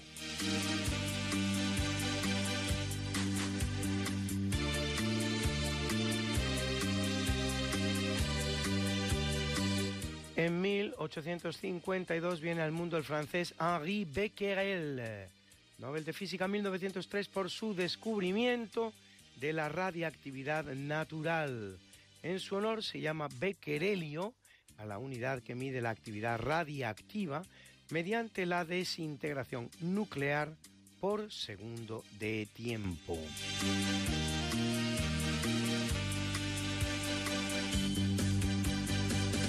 Y en el año 1859 nace el polaco Lázaro Zamenhof, oftalmólogo creador de la lengua internacional Esperanto, así llamada por el seudónimo de Zamenhof, el doctoro Esperanto, que significa el doctor esperanzado. El vocabulario de la nueva lengua procede en su mayor parte del latín, el italiano, el español, el francés, el alemán y el inglés.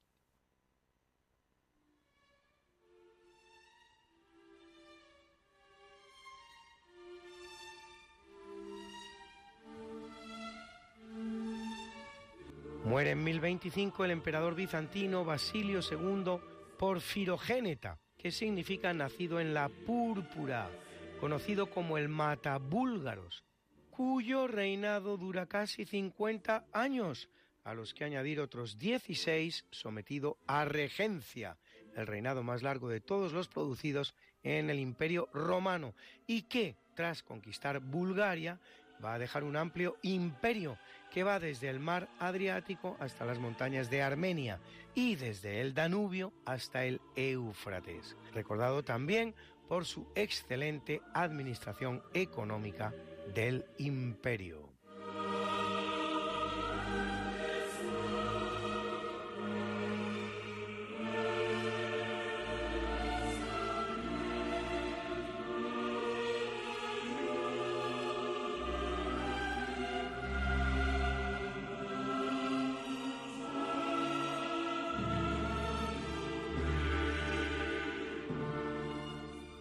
1675 abandona el mundo el pintor holandés Jan Vermeer, conocido por su técnica sin igual para atrapar la luz sobre el lienzo, lo que lograba gracias a un delicadísimo punteado blanco y de quien nos han llegado escasas 31 obras, entre las cuales algunas tan emblemáticas como La Niña de la Perla, Lectora en la Ventana, la Lechera o Vista de Delphi.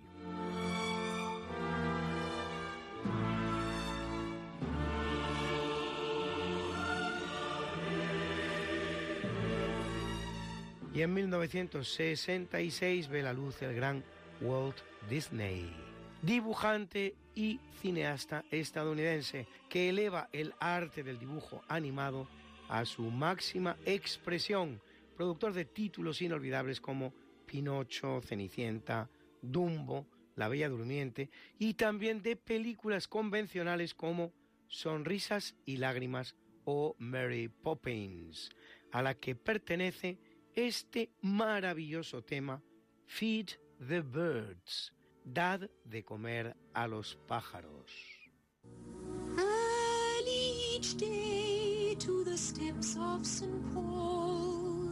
The little old bird woman comes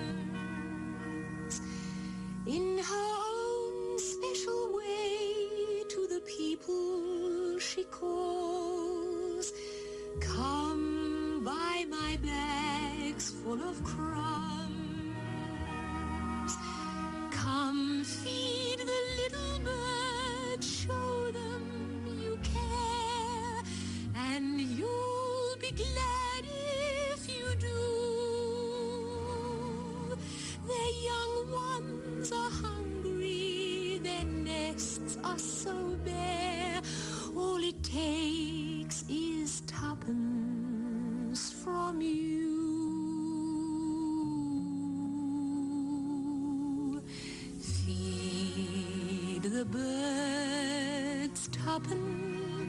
bag, tuppence Tuppence, tuppence a bag.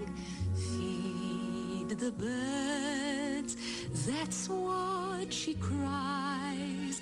While overhead her birds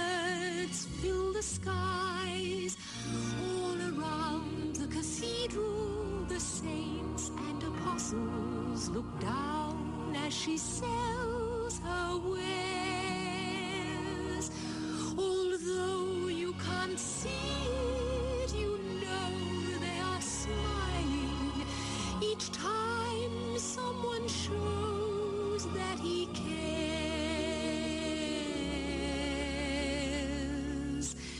Though her words are simple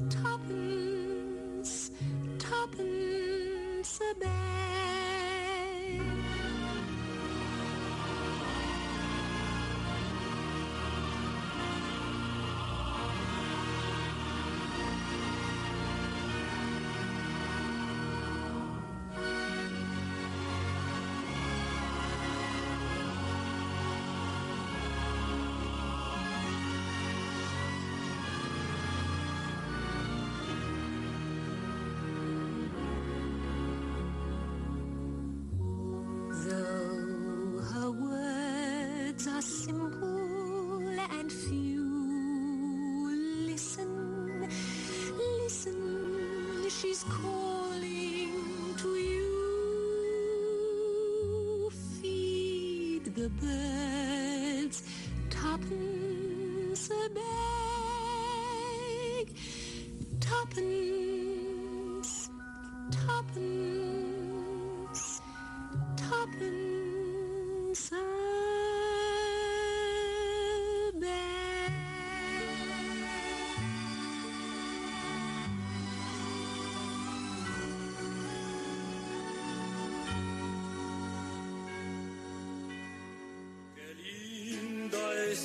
Mañana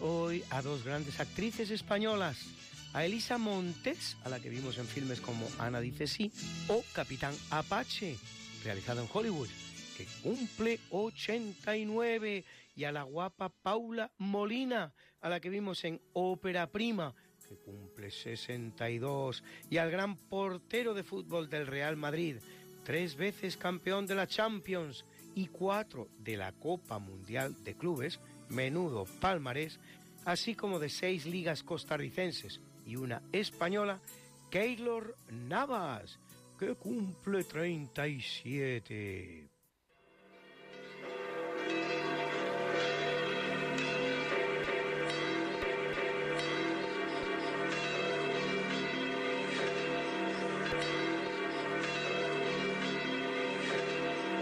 Y celebra la Iglesia Católica a Faustino, Lucio, Cándido, Celiano, Fortunato, Ireneo, Antonio, Teodoro, Saturnino, Baco el Joven y Víctor Mártires, mártires, mártires. A Valeriano, Folcuino y Esteban, obispos, obispos, obispos. A Marino y Máximo, abades, abades, abades. A Urbicio, eremita, eremita, eremita. Y a Nino, Pablo el Joven, Sántulo y Silvia, confesores, confesores, confesores. You've got something that must be done, and it can only be done by one. There is nothing more to say, except it's a lovely day for saying it's a lovely day.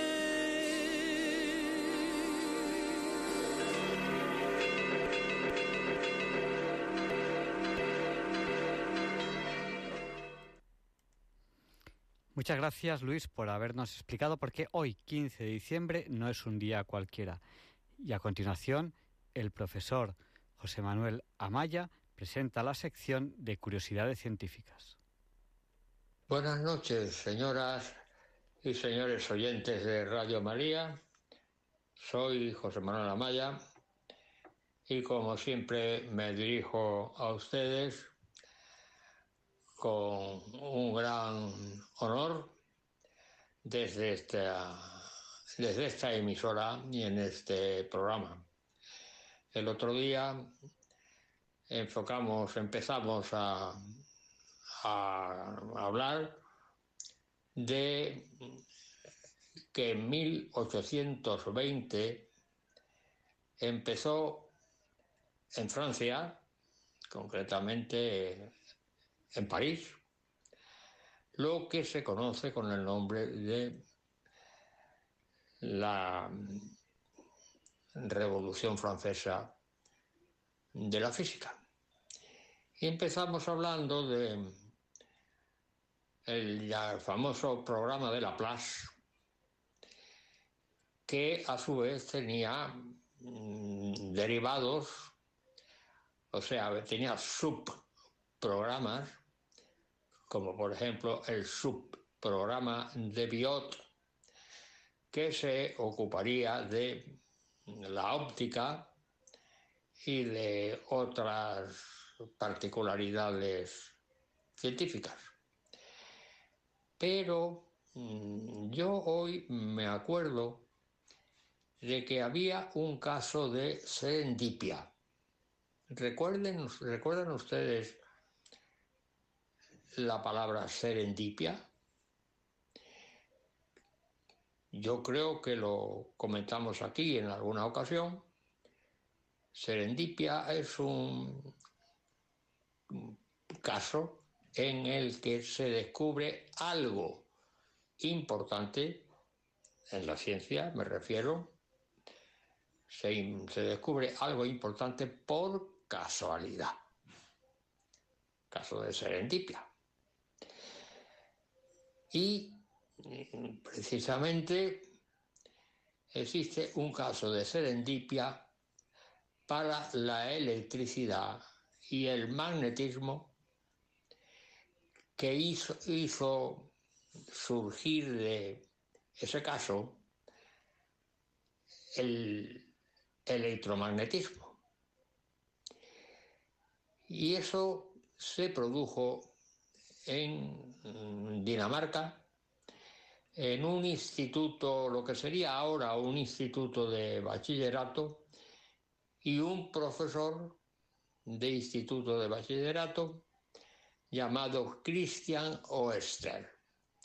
Christian Oester solía reunir a sus alumnos en un laboratorio para ponerle prácticas de física. Y en este caso le puso una práctica de electricidad. Estoy hablando de electricidad de corriente continua.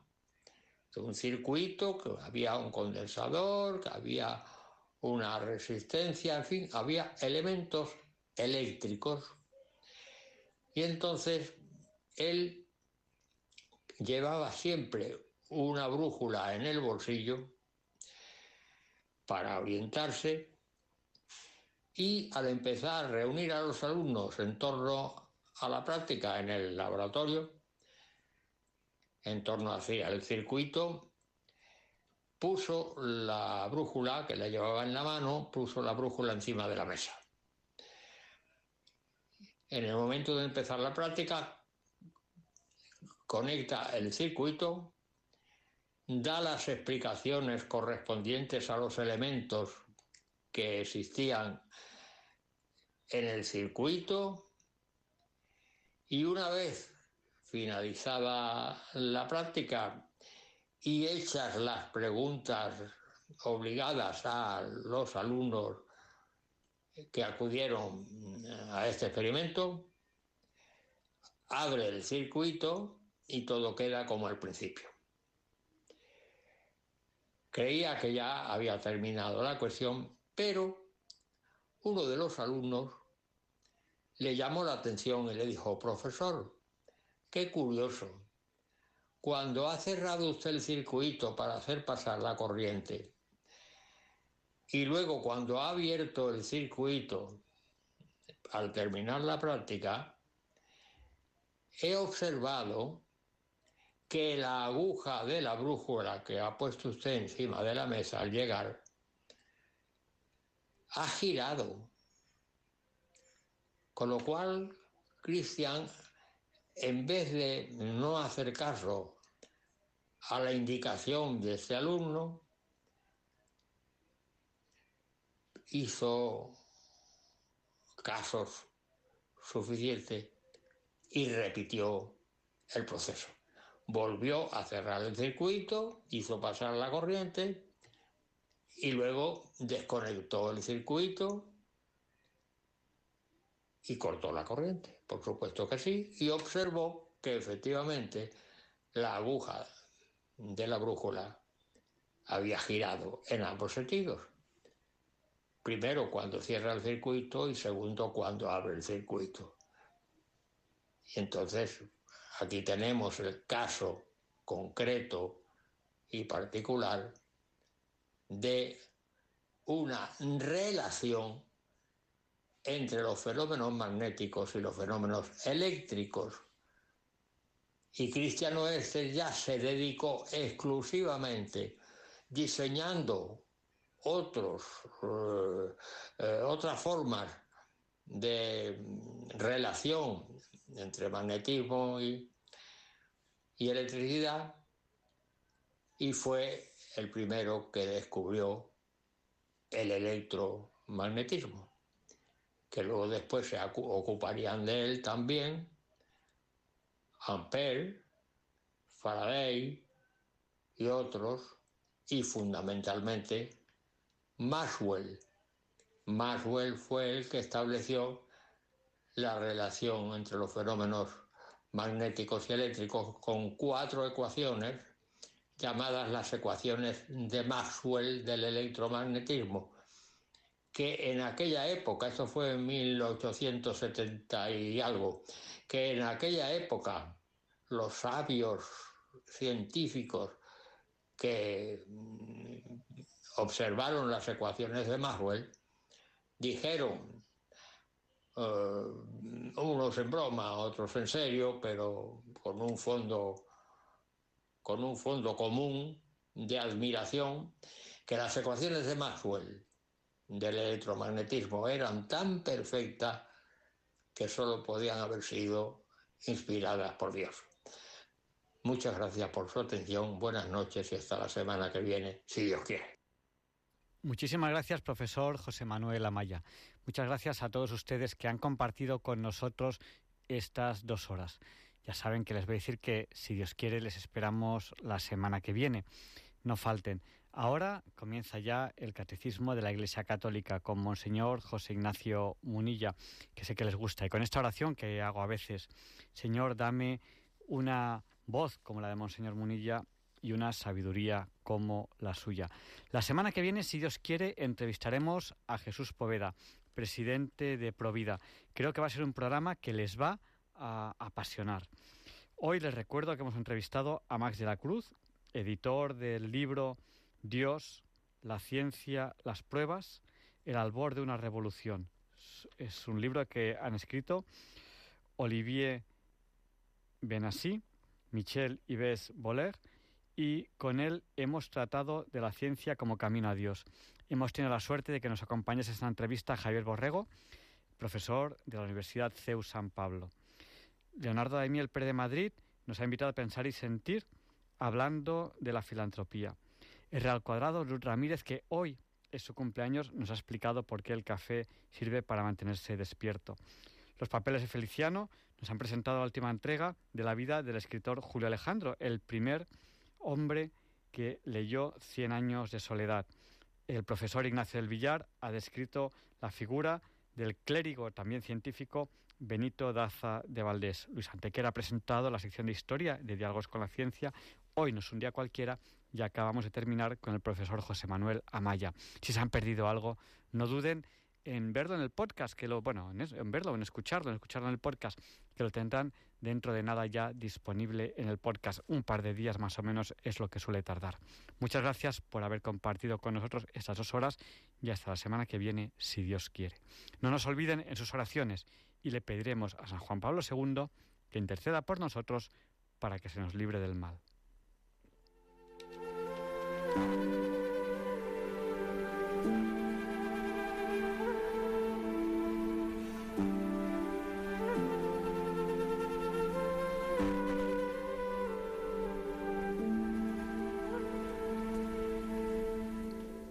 Y así concluye en Radio María el programa Diálogos con la Ciencia.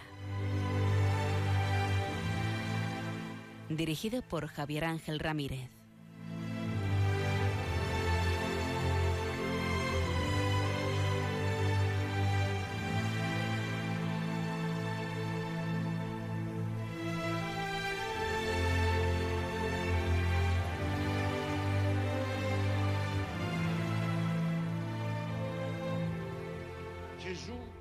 Annunzia molte volte la paternità di Dio nei riguardi degli uomini, riallacciandosi alle numerose espressioni contenute nell'Antico Testamento. Per Gesù Dio non è solamente il Padre di Israele, il Padre degli uomini, ma il Padre suo, il Padre mio. Padre nostro, pies in cieli, sanctificetur nomen tuum, adveniat regnum tuum, fiat voluntas tua, sicur in cielo ed in terra. Pane nostrum quotidianum Vitanović ognje, Dedi Vitanović levi danas stran, Circude u nostrim intimu, Devitori u nostri, e ne nos induca in tentazione, se liberano nos a